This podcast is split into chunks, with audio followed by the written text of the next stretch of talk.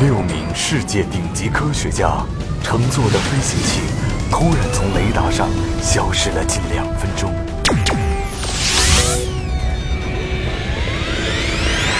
他们被怀疑遭到劫持和复制，重新放回科研基地，破坏全球防卫。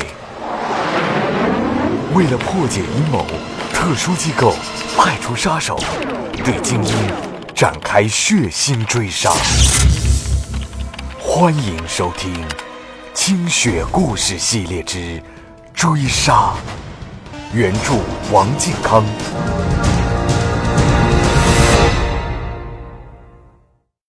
作为一名过来人，他深深的体会到了 K 星人埋在自己大脑当中的那个潜意识指令是何等的强大，无影无形，无处不在，和你原生的思维交结、纠缠、撕扯不清。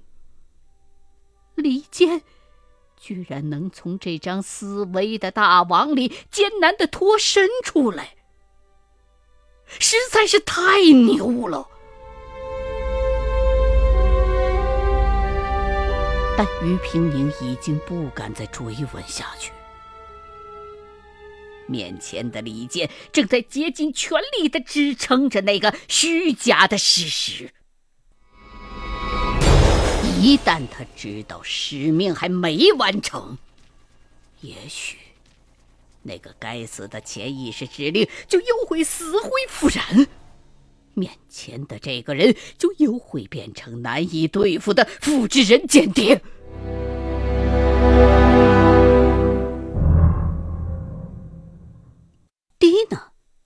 在墙角。端着枪，目光惶然的轮流看向这两个斗鸡般的男人，还没弄明白这里的弯弯绕。于平宁忽然朗声大笑，把手枪哗的推向长桌对面的李健，用仅存的右手抓起酒瓶子，豪饮了起来。哎呀，好酒！李健，临死之前，我们还能再干一件事。宰一个 K 星间谍，哈哈哈哈哈！你的枪给我。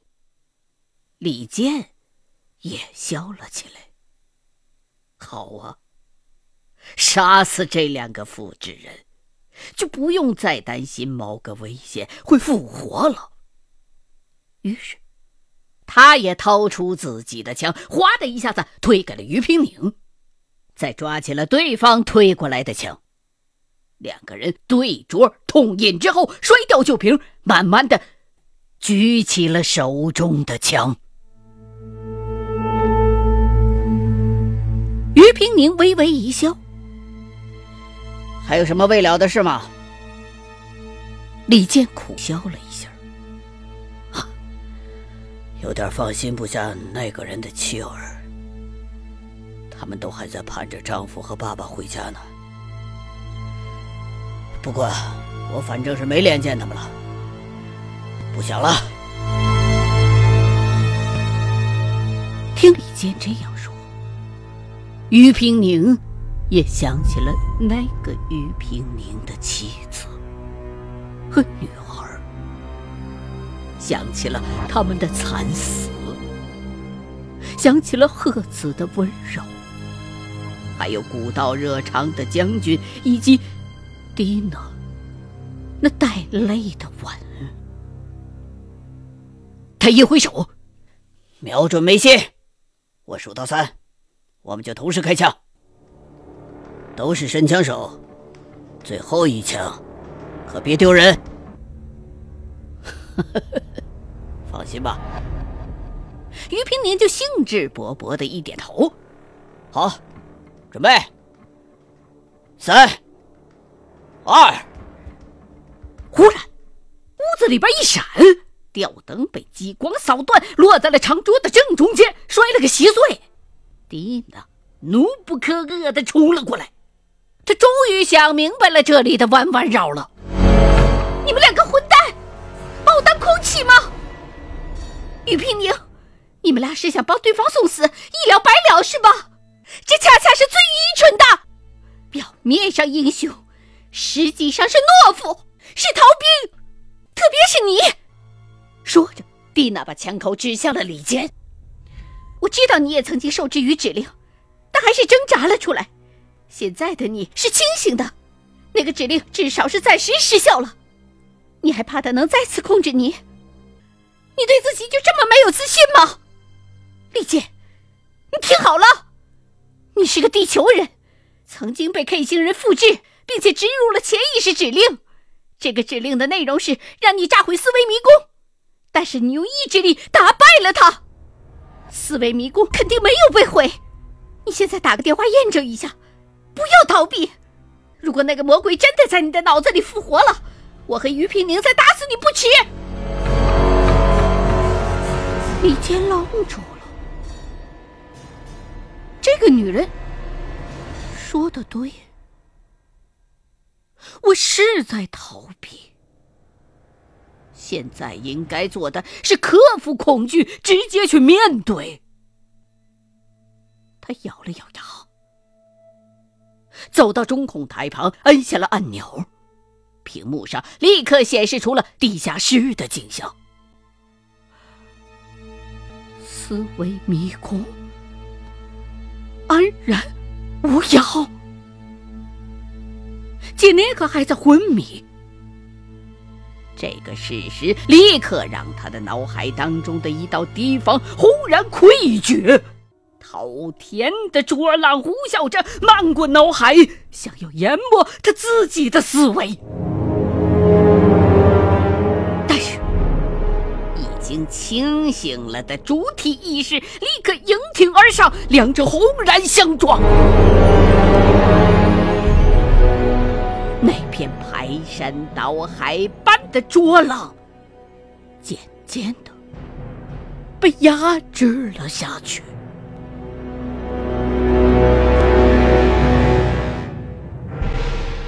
不知道过了多久，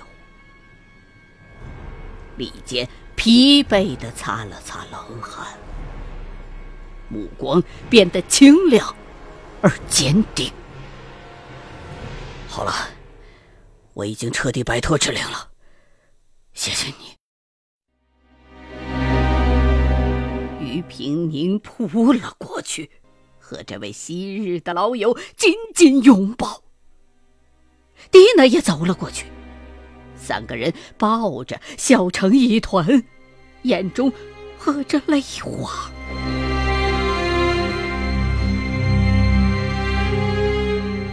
兴奋过后。三个人都重新冷静了下来。李健看向蒂娜：“谢谢你，你比两个男人更有勇气。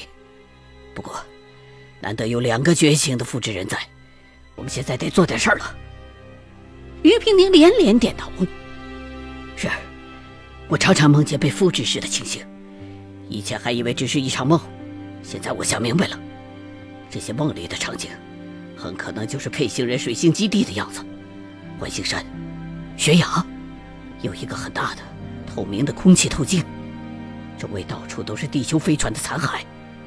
我被送进立场，有一只很粗大的管子把我吸到半空当中，离散我，再还原。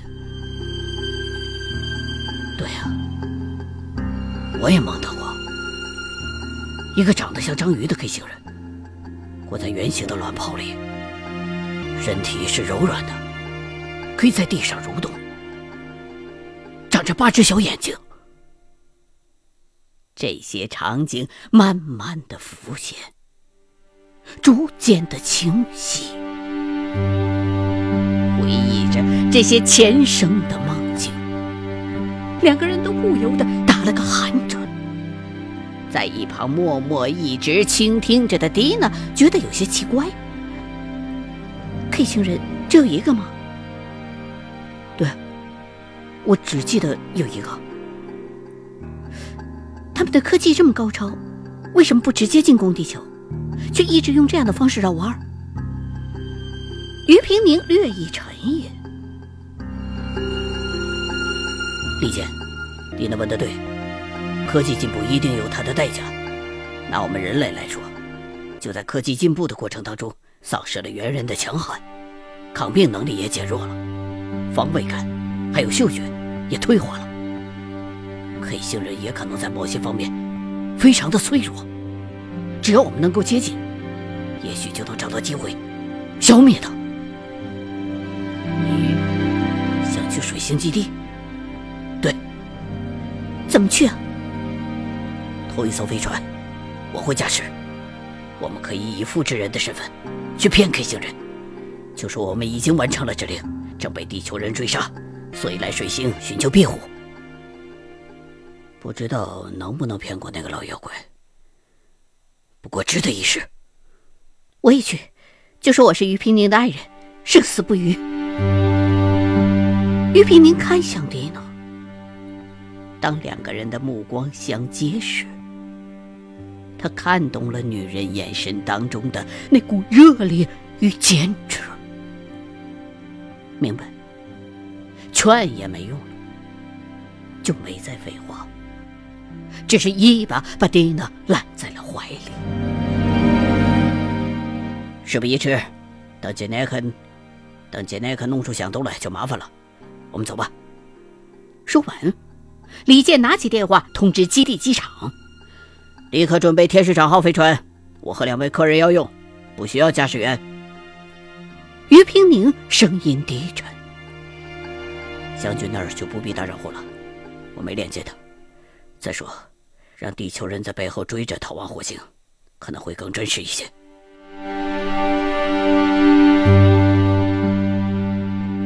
很可能我们几个会一去不。”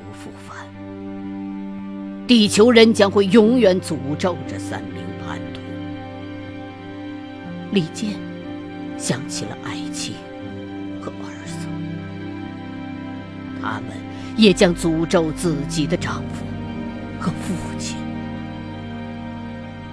但是，他没再说话，只是漠然的带领着于平宁和蒂娜走出办公室，乘坐电梯到了楼顶。《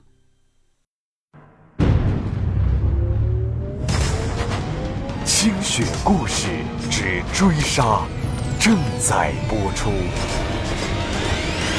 原著：王靖康。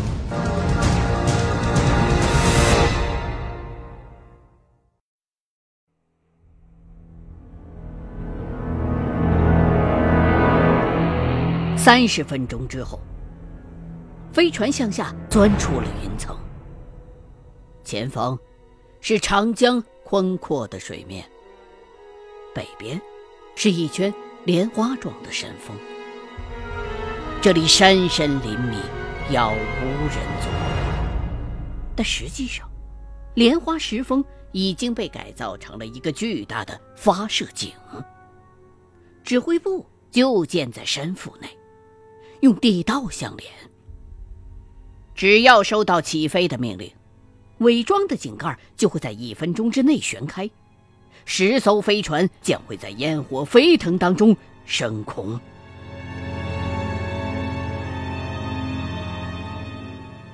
于平宁曾经率领着特别行动处来这实战演习过，对这里很是熟悉。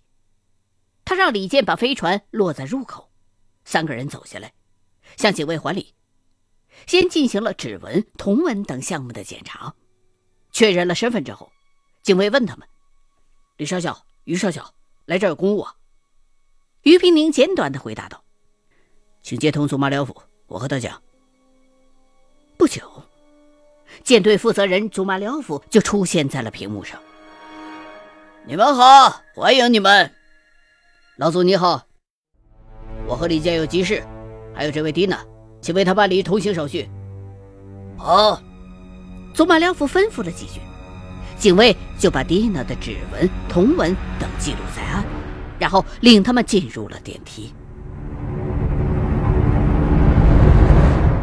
电梯下行约二百米之后停止了。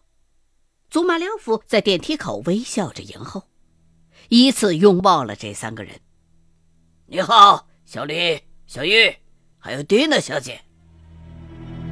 这是一个黑熊一样强壮的俄国佬。四十岁左右，身高近两米。带着三位客人进了办公室，秦武送上热咖啡。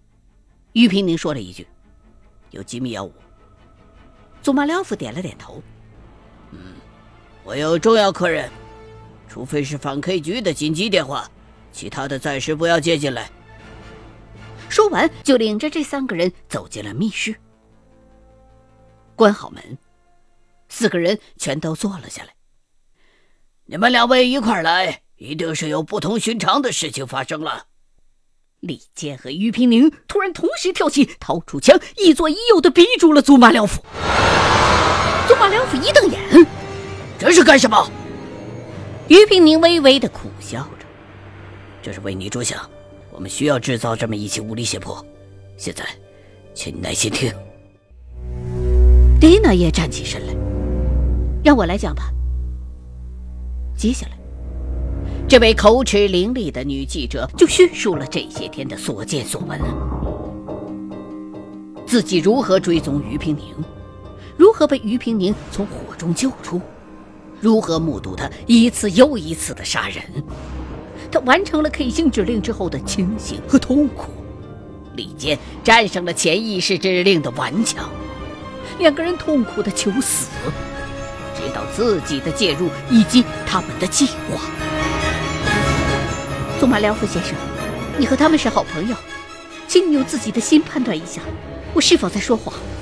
我们这次去水星的成功几率很低，比起那个万年修行的老妖怪，我们的智力恐怕不值他们一笑。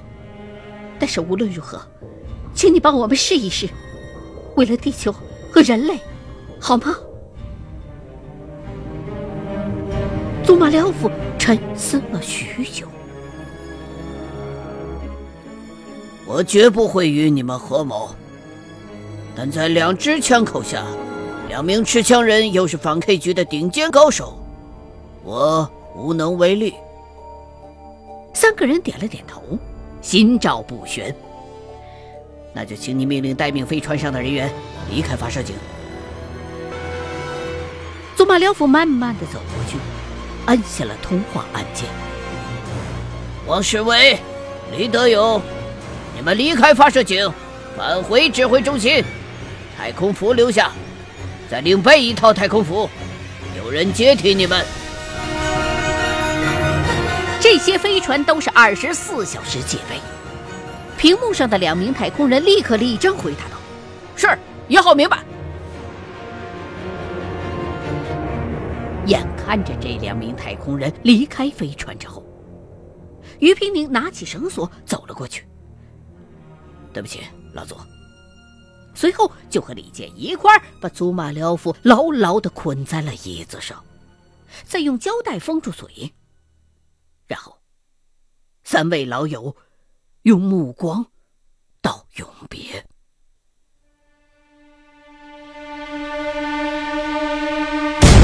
出门前，于平宁摁下了紧急警报。在刺耳的警报声中，三个人赶到一号通道，乘坐自动驾驶的通行车，高速朝一号发射井飞驰。